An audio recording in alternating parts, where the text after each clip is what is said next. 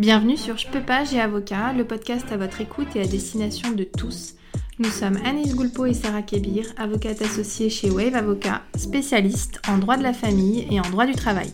Entre expertise, témoignages et bien plus encore, notre ambition est de vous faire découvrir la relation avocat-client autrement. Bonne, écoute. Bienvenue dans un nouvel épisode du podcast. Si vous l'écoutez, c'est sans doute que le titre vous a interpellé. Alors, est-ce que, oui ou non, le seul fait que vous n'ayez pas de partie adverse qui se présente dans la procédure, qui soit présente à l'audience, signifie que vous allez avoir gain de cause? Sans plus de suspense, la réponse est non. Le juge va quand même vérifier que vos demandes sont bien fondées, surtout si par rapport à vos demandes, vous avez la charge de la preuve. C'est-à-dire si, par rapport à la demande que vous présentez, il vous appartient, en votre qualité de demandeur, de démontrer qu'elle est justifiée. En l'absence de la partie adverse, on va avoir deux séries de difficultés. La première, c'est sur un plan procédural. Est-ce que la convocation est valable si l'adversaire n'est pas présent euh, le jour de l'audience, s'il ne constitue pas avocat? Et la deuxième euh, série de difficultés va être sur le fond du dossier, sur l'examen par le juge des demandes que vous présentez.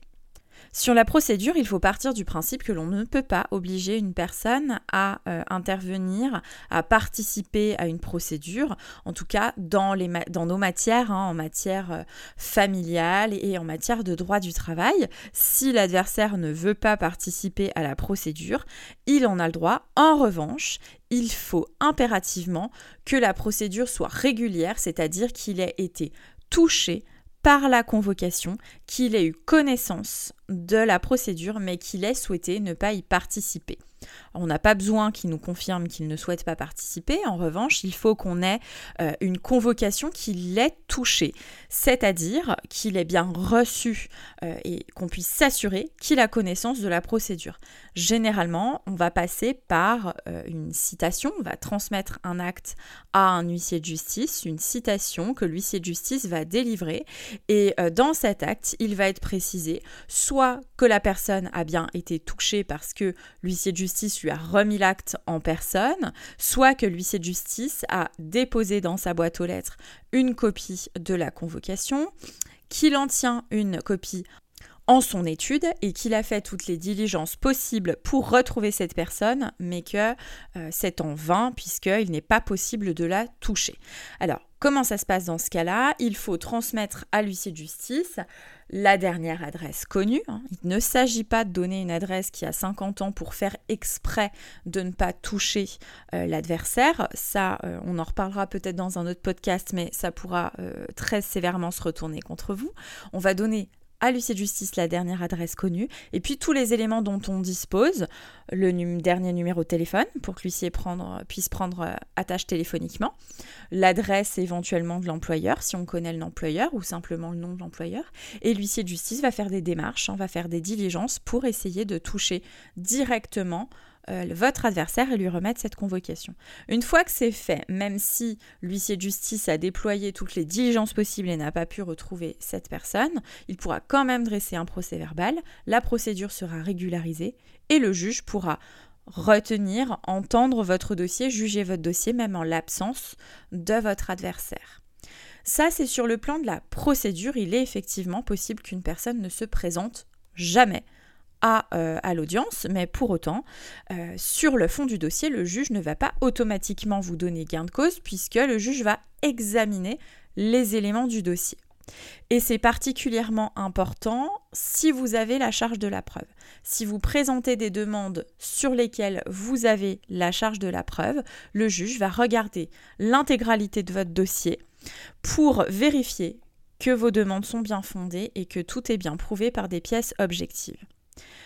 Ici, le silence ne vaut pas consentement, euh, ça n'est pas qui ne dit mot consent ou autre. Le fait que l'adversaire ne, soit pas là vous donne un avantage effectivement parce qu'il n'y a pas de contradiction, mais ça ne vous dispense pas de prouver que vos demandes sont bien fondées, surtout si vous en avez la charge de la preuve de manière exclusive.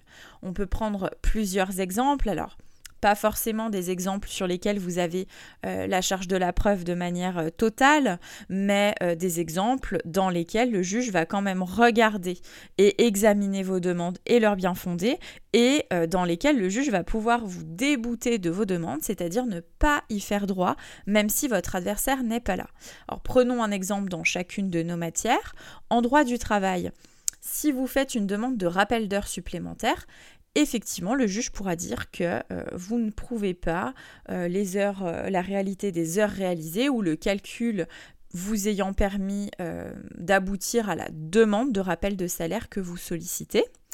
En matière de droit de la famille, par exemple, si vous demandez euh, un divorce pour altération définitive du lien conjugal, il va falloir prouver que vous ne vivez plus avec votre époux ou votre épouse depuis au moins un an. Et ça également, même si votre époux ou votre épouse n'est pas présent, le juge ne partira pas du principe que c'est acquis, il va vérifier les éléments de preuve que vous avez au dossier. Alors parfois ça peut être problématique parce que dans certaines situations on a des difficultés à prouver ce que l'on demande sans faire de sommation de communiquer à la partie adverse. Et donc parfois, euh, stratégiquement parlant, effectivement, la partie adverse peut avoir intérêt à ne pas participer à la procédure, à ne pas constituer avocat et à rester silencieuse.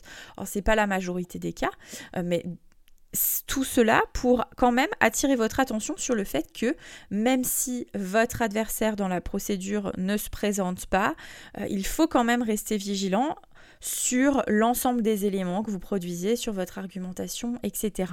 Parce que ça ne sera pas gagné d'avance du seul fait de l'absence de votre adversaire. Et c'est pourquoi dans les procédures dans lesquelles l'avocat n'est pas obligatoire, on ne recommande pas forcément que vous ne soyez pas assisté euh, d'un avocat seulement parce que la partie adverse ne se présente pas.